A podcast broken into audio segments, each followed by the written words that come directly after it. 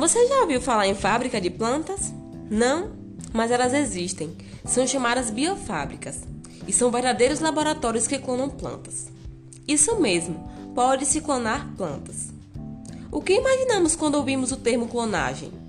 E qual a relação que isso tem com a agricultura? Tem tudo a ver. Mas fique tranquilo, nós vamos te explicar.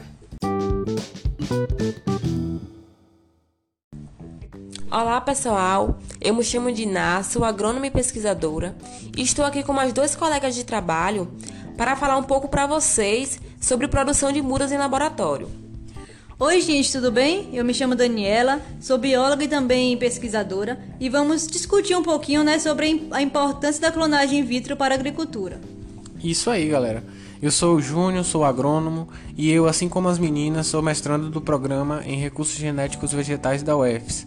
Queremos apresentar brevemente para vocês uma técnica que, embora seja difundida apenas entre um público bem específico e restrito, geralmente ali os pesquisadores, empresários e estudantes, possui um valor significativo na evolução e no desenvolvimento da agricultura em nosso país.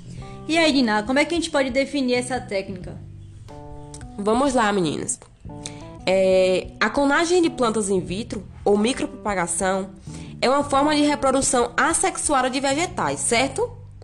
Esse nome não é à toa. Faz menção ao tipo de propagação que ocorre sob condições reduzidas de cultivo e crescimento, além de estar associada ao uso de pequenos fragmentos vegetais que são utilizados para transferência de características genéticas, que de forma geral resultará na clonagem propriamente dita. Nossa, quanto que interessante, hein? Mas Dani, detalhe um pouco melhor o que ocorre no laboratório. Aqui no laboratório, Júnior, nós conseguimos suprir as necessidades da planta com o uso de substâncias, uma vez que ela não terá um solo disponível. Mas a gente pode se perguntar, né? Como uma planta pode viver na ausência de solo? Isso é possível porque produzimos um meio de cultivo composto por água, sais minerais, vitaminas, podendo também ser inserido vários outros compostos, e isso substitui o solo. Também adicionamos uma fonte energética, um carboidrato. E um destaque para essa fonte energética, pois a planta infelizmente não está em condições ideais para realizar a fotossíntese em níveis que atendam às suas necessidades metabólicas. Isso é incrível, né?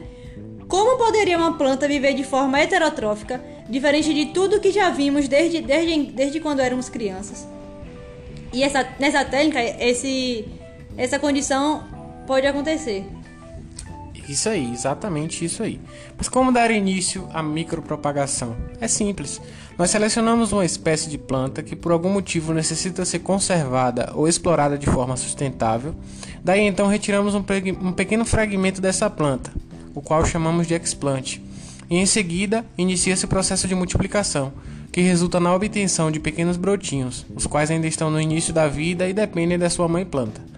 Como toda forma de reprodução acontece por fases, chega a fase de afastar os brotos da planta mãe. É hora de se tornar uma planta forte e independente, mas para isso é preciso uma coisa muito importante e que toda planta possui: as raízes. Chegamos então na etapa em que os brotos todos são enraizados. Geralmente nessa fase adicionamos substâncias que vão ajudar os pequenos brotos a enraizar e atingir sua independência. Tudo isso só é possível porque as células vegetais possuem a capacidade de se transformar em um indivíduo igual ao que lhe deu origem, a partir de estímulos oferecidos no meio de cultura. Daí o nome clonagem. Essas plantas multiplicadas in vitro são clones da planta inicial. Então isso quer dizer, Júnior, que a gente pode pegar uma planta e a partir dela dar origem a várias outras semelhantes a ela geneticamente? Exatamente. E a gente vai um pouco mais longe, né? Só para exemplificar, se você tem lá uma árvore que produz um fruto doce, daqueles frutos que se destacam, daqueles frutos que possuem interesse comercial, por exemplo, e ela, além disso, é resistente ou tolerante a pragas e doenças, é possível que você tenha mudas idênticas a essa planta, o que do ponto de vista comercial é bastante interessante. Assim acontece também com plantas ornamentais, em que podemos manipular a uniformidade da cor das flores, por exemplo. Isso mesmo, Júnior. E além dos benefícios que você citou, que é, são referentes a características genéticas e visuais, as microplantas obtidas por essa técnica elas são livres de doenças. Isso porque a micropropagação ela é conduzida em condições assépticas e controladas. Mas como essas plantas poderão sobreviver a condições adversas no campo se elas são adaptadas apenas ao crescimento em laboratório? Esse é um ponto muito importante que devemos ter atenção, pois, uma vez que a microplanta não estará adaptada ao ambiente natural, ela poderá sofrer estresse e até morrer após a transferência. Nossa, mas então, o que é que ocorre assim nessa fase? O que é que, que, é, que é feito nessa fase para que é, a gente não venha a ter problemas com essa, com essa planta, né, nesse processo. Essa fase, Júnior, nós chamamos de aclimatização, que é quando retiramos a planta do laboratório e levamos para a casa de vegetação ou para os viveiros. E aí, nesse processo, as plantas começam né, um período de adaptação e continuam sob os cuidados, é, até que retome o seu processo fotossintético e desenvolva estratégias para sua sobrevivência.